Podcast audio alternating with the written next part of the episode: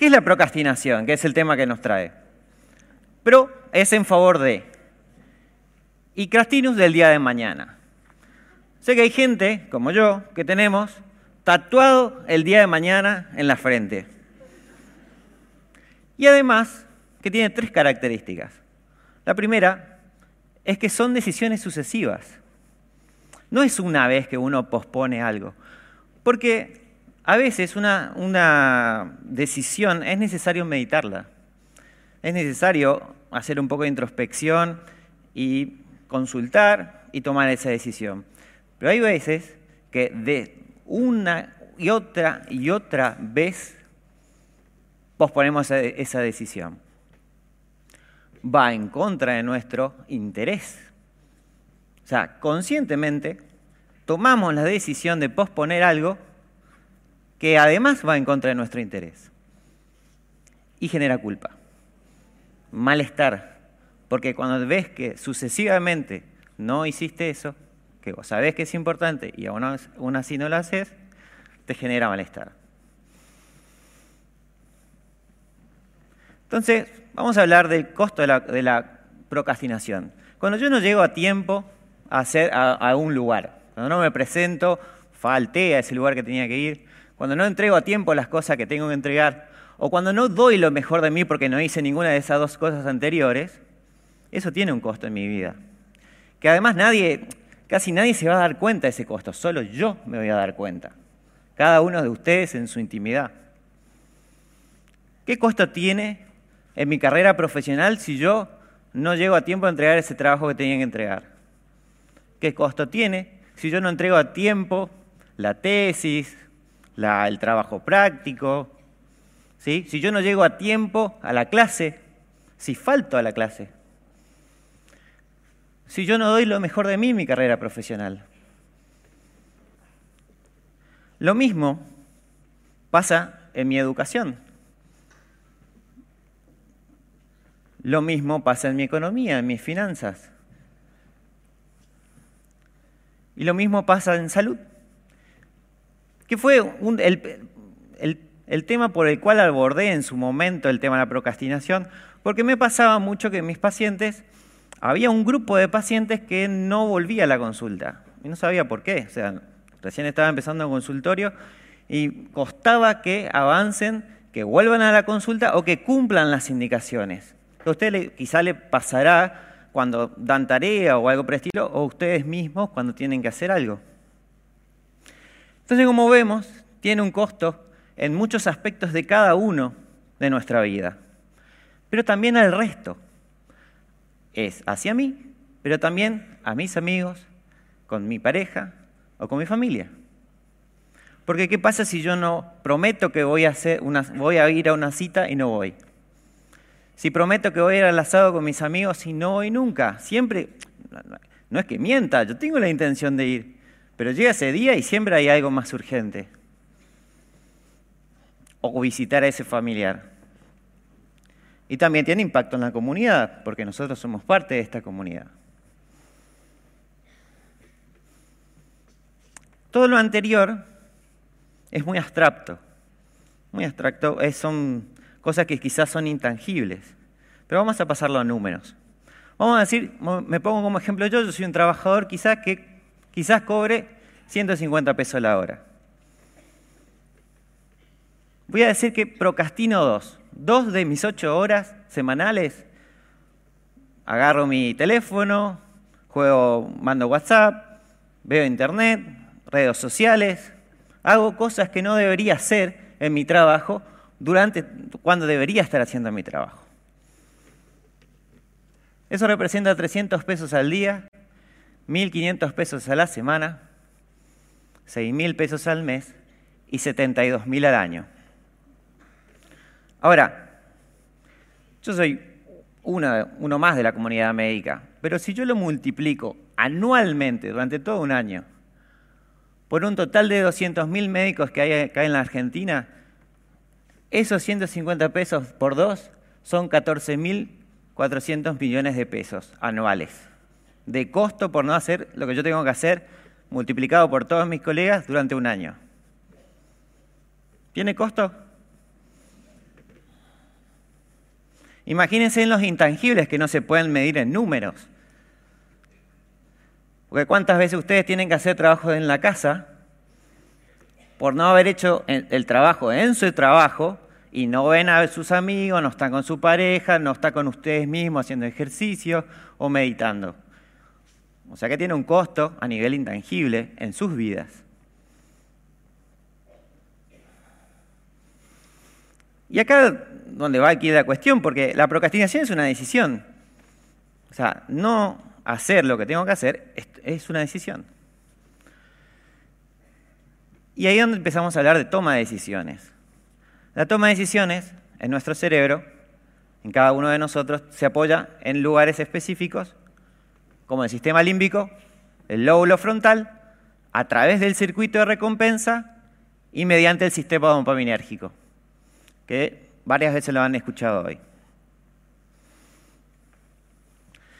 El sistema límbico, que está acá, metido adentro de nuestro cerebro, está bien adentro, y eso tiene una razón, pues es el más antiguo de todos. Es mucho más antiguo de nuestra corteza, que la tenemos mucho más adelante. Y lo compartimos ese sistema con la mayoría de los, de los mamíferos, con otros homínidos, como nosotros. Entonces tenemos, es algo que tenemos en común con otros mamíferos. Discierna entre agradable y desagradable. Maneja las emociones básicas la memoria asociada a la experiencia emotiva. Me gusta, lo guardo para repetirlo, no me gusta, lo guardo para evitarlo. Nos alerta del peligro y tiene tres funciones. Alimentación, apareamiento y autodefensa. por otro lado tenemos nuestro lóbulo frontal. El lóbulo frontal es el que planifica los objetivos es aquel que pone en marcha y hace que las cosas se vayan tomando marcha, vayan generándose la secuencia necesaria que yo necesito para que eso suceda. Y además inhibe todo aquello que se me mete en el medio. Cada vez que aparece un estímulo que sería una distracción para mi objetivo final, mi lóbulo frontal es el que decide si lo tomo o no lo toma. Se adapta y sigue eh, los resultados y los errores. Entonces, decimos, bueno, tenemos el tema límbico que reacciona, genera impulsos, reacciona a impulsos, y nuestro lóbulo frontal que planifica los objetivos. Ahora, nuestro lóbulo frontal no es siempre igual, no es que nacemos y tenemos nuestro lóbulo frontal. Si vemos este gráfico, vamos a ver que desde acá hasta acá desde los 5 años de edad hasta los 20 años de edad, va cambiando de color. Y ese color azul tiene que ver con la cantidad de conexiones neuronales que logra para su maduración el lóbulo frontal. Entonces, si entendemos que desde los 5 años hasta los 20 años de edad, como dijo Lucrecia hoy, sigue a través de los, hasta los pasando por los 24 años hasta los 35 años de edad, sigue la maduración del lóbulo frontal, entendemos que estas funciones del lóbulo frontal no están de un día para el otro. Cuando un niño o un adolescente no puede planificar sus objetivos, no puede inhibir los estímulos distractores, no puede seguir los resultados y adaptar sus errores, no lo hace porque tiene una imposibilidad biológica. No porque es un desadaptado, porque, por todas las cosas que podríamos decir. ¿Me siguen hasta acá?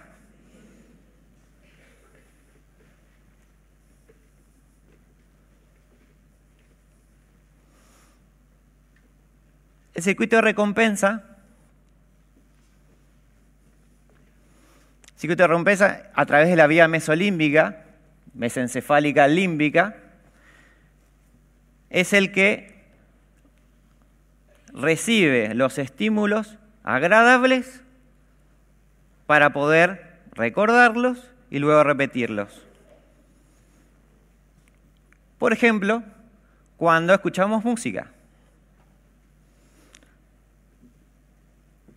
y usa una específica, un específico neurotransmisor que se llama dopamina, que es la sustancia del placer, que ya se, ya se ha hablado varias veces aquí. Entonces, una recompensa va a generar un refuerzo a un deseo. Cuando un deseo es cumplido, se refuerza a través de la recompensa. Por ejemplo, tengo hambre y eso me reconforta, me satisface y eso me genera una recompensa. Y también genera refuerzo entre cualquier otra motivación. Cuando yo tengo un objetivo y ese objetivo se cumple, me genera una sensación de bienestar y genera un refuerzo para que yo lo vuelva a hacer. Entonces la recompensa, el deseo, genera acción, la acción satisfacción, que cierra el círculo con la recompensa.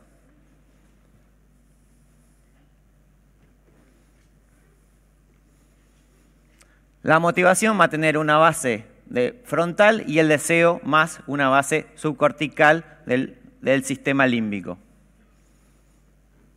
Deseo. Deseo es, una respuesta a estímulos, a estímulos movilizadores, a estímulos primarios, como el hambre, la sed, el sexo.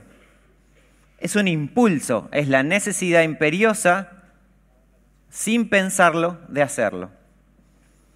Y tiene un nivel subcortical. En cambio, la motivación tiene que ver con cosas más abstractas, con dinero, éxito u otros objetivos abstractos que ustedes encuentren, como el amor, encuentren para poder hacer algo, que tiene un proceso mucho más arriba que simplemente reaccionar. activa, dirige mantiene la conducta y está vinculado con la planificación. Y como ya hablamos, puede ser esta, la motivación puede ser extrínseca o intrínseca. Todos ustedes aquí, después de haber comido, ¿todos comieron? Bueno, hay una motivación intrínseca que es solo suya para después de un sábado, después de haber almorzado, volver todos acá. Pero si no, no tiene explicación no es un impulso. ¿Mm? Pierre Steele es un investigador que es una de las personas que más estudió la procrastinación y él habla de la ecuación de la procrastinación, que son las expectativas por valoración dividido la impulsividad por el tiempo. Ahora vamos a ver cada cosa. En este caso vamos a hablar de las expectativas. Las expectativas tienen que ver con lo que yo creo de un plan. Si se va a cumplir o no se va a cumplir. ¿Cuál es mi certeza de que eso va a pasar? ¿Cuál es mi autoconfianza de que eso va a suceder? Cuando algo yo creo que no va a pasar, que no va a pasar, hay algo que se llama optimismo en escalera eh, pesimismo en escalera descendente. Cada paso en el cual yo tropiezo y no me sale algo, va creando una expectativa que el próximo paso también me va a ir mal. Por ejemplo, cuando hay una persona que no encuentra, que, ha ido a 5, 6, 7 entrevistas de trabajo y en la séptima también le dijeron que no, entonces ¿cuál va a ser su predicción? A la octava, ¿qué le va a pasar? ¿Le van a decir que sí o que no? Que no. Y lo mismo pasa al revés la predicción que cuando todo me sale bien, la próxima me va a salir bien también. ¿Se entiende? Eso tiene que ver con las expectativas. Luego viene la valoración de algo, o sea, ¿qué, cuánto valor o cuánto es importante para mí. Y la valoración tiene que ver con si me gusta o me importa. Si me gusta o me importa algo, lo voy a hacer. En cambio, si me aburre o es intrascendente o no me importa o no me gusta, no lo voy a hacer. Entonces, cuanto más expectativa tengo de algo y más valoración tengo de un objetivo, estos dos se multiplican entre sí y es más probable que haga algo. ¿Se entiende?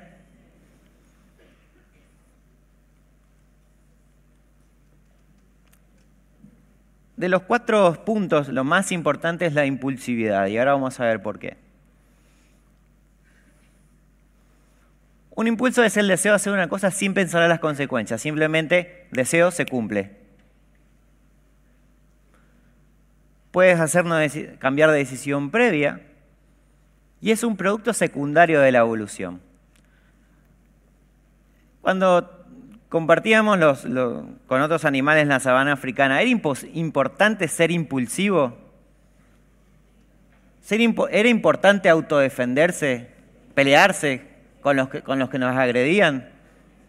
Era, era importante ser impulsivo, tomar el, el, primer alimento que encontrábamos para poder alimentarnos, porque después no sabemos cuánto íbamos a tardar.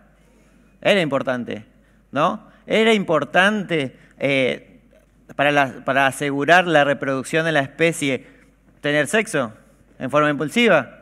Sí. Entonces, todos esos impulsos eran importantes en esa época que ha, permitido que sobrevivamos hasta la fecha. Pero desde el primer homínido, el más peludo de todo allá, arriba la... Y este menos peludo, con la computadora. ¿Qué creen que han cambiado? ¿Quién es más impulsivo, el de allá arriba o el de allá abajo? El de arriba y otro dijo abajo. ¿Y quién creen ustedes que necesita más de la planificación hoy en día para poder sobrevivir? El de abajo. ¿Y a expensas, de qué ha cambiado? ¿Qué, tiene, ¿Qué diferencia tiene aquel homínido con este último homínido? ¿El desarrollo de qué? De la corteza cerebral de nuestro lóbulo frontal. Uno es mucho más impulsivo que el otro y el otro necesita de la planificación. Y en el medio han pasado miles de años. Entonces, cuando este hominio se encontraba con un árbol era importante que, que la, tome la fruta y la coma de forma impulsiva. Ahora, si yo tengo el impulso hoy de cuando tengo hambre, lo primero que hago es tomar algo de este árbol muy bonito, ¿sí? no está en el mejor interés de nuestra planificación alimentaria. ¿Se entiende? Ya hay escrito en, la, en, egipcio, en, Egipto, dos mil años antes, ya había escritos de la procrastinación, en Grecia también, en Roma también, en donde hablaban en contra específicamente del trabajo, cuando se procrastinaba el trabajo. Ya en edad contemporánea, en 1911 se escribía que una buena novela, un libro de novela y los amigos era la mejor, eh, el mejor distractor. En 1930, el cine. En 1950 la tele, luego la tele con control remoto. 1970-80 los videojuegos. En 1990 Internet. Facebook en 2004.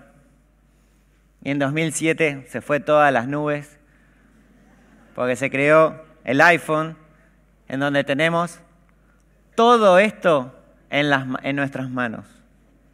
Entonces, hay una competencia bastante desleal entre los distractores y aquellos motivadores para poder estudiar. Hay una curvita descendente en el último tiempo que los trae todos ustedes acá. Se quintuplicó la procrastinación. 5% se percibían así a sí mismos como procrastinadores en 1970, 25% en 2010. Hoy día hay tres horas de televisión versus 24 horas de lectura por día. Claramente, al momento viene ganando la batalla el entretenimiento con respecto a otras cosas. Y lo que tiene es que uno puede usar WhatsApp, Facebook, Internet, redes sociales varias, juegos, en cualquier momento que tengamos ganas, a través de nuestros eh, teléfonos inteligentes. Y ahí hablamos de lo que se llama tiempo. ¿Tiempo de qué? Tiempo de la demora de recompensa. ¿Cuánto tarda en algo que yo planifico en que eso me gratifique? Entonces hay experiencias donde se dice que te doy, en Estados Unidos esto, ¿eh? acá tenemos otras variables. Te doy 100 dólares hoy versus 110 dólares la semana que viene. Y a otro grupo le preguntan, ¿100 dólares en 50 semanas o 110 dólares en 51 semanas?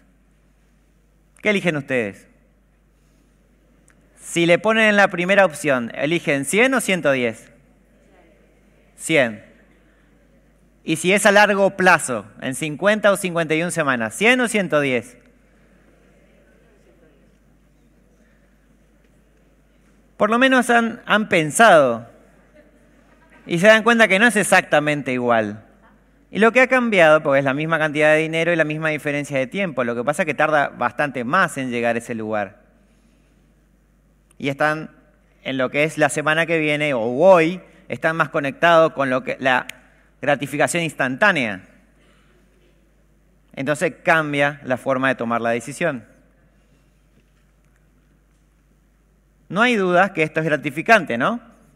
¿Es gratificante? ¿Esto es gratificante? ¿Y cuál es la diferencia entre la primera y la segunda?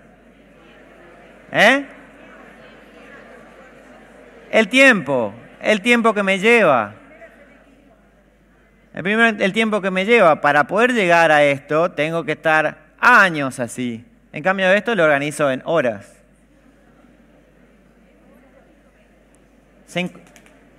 de esta manera opera la gratificación. Ahora, cuando estaba armando la clase, estaba mirando cuáles eran los, modificadores de esto.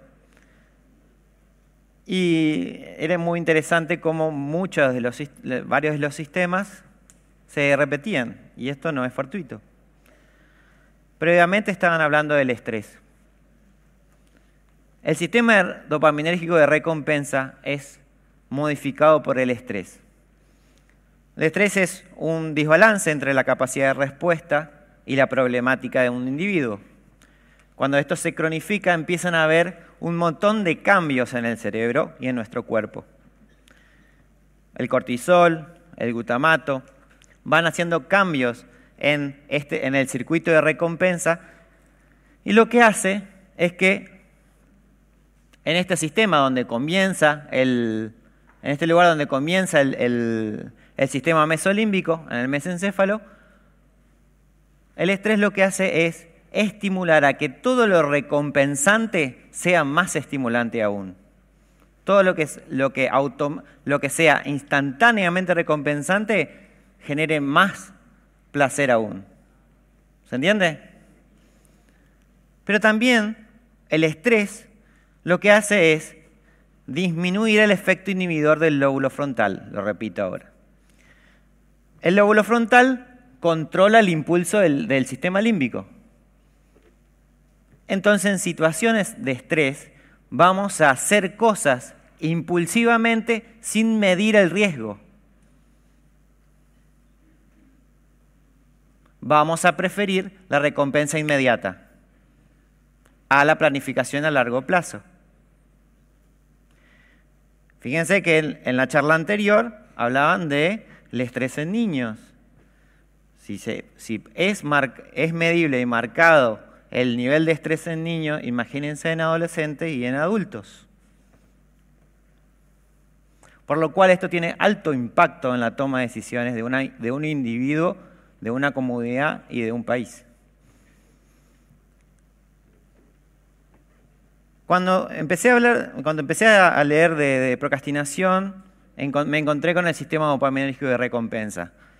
Cuando me empecé a hablar, empecé a leer de estrés y procrastinación, me encontré con el circuito de recompensa. Y cuando me encontré con las adicciones también. Es las adicciones, ludopatía, drogas fuertes como la cocaína, hacen un impacto directo en el sistema de recompensa. Generan un enorme placer.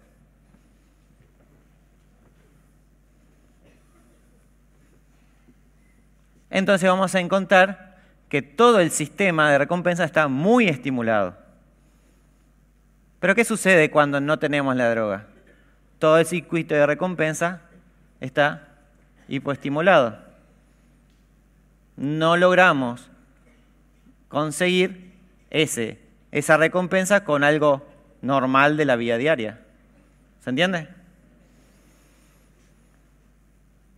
Ahora, las distracciones como WhatsApp, Internet, imagínense que generan un poquito, un poco más de placer dentro de nuestro sistema dopaminérgico.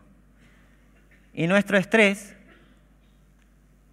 disminuye el control inhibitorio sobre los impulsos. Entonces vamos a estar impulsivamente, constantemente buscando ese mini placer diariamente y a cada minuto que nos dan nuestras distracciones. De esa manera se vincula el estrés con nuestras distracciones. A más estresados, más nos vamos a volcar a hacer cosas que nos hagan procrastinar, que no nos hagan hacer las cosas que estamos planeando. Y sin distracciones, ve, nos sentimos tristes.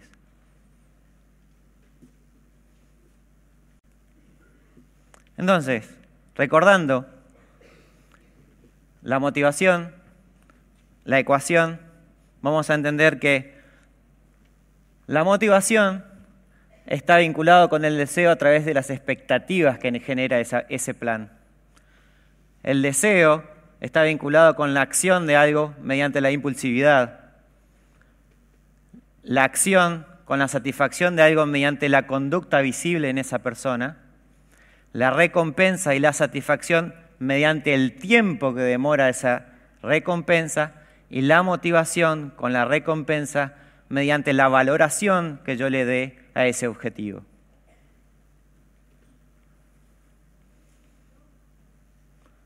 Entonces somos impulsivos por naturaleza, siendo los niños y adolescentes los más vulnerables, biológicamente. La procrastinación atenta contra el desarrollo personal dependiente de la planificación.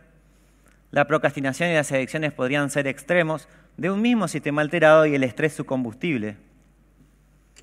Conociendo cómo opera la, la motivación y la impulsividad, podemos hacer algo al respecto.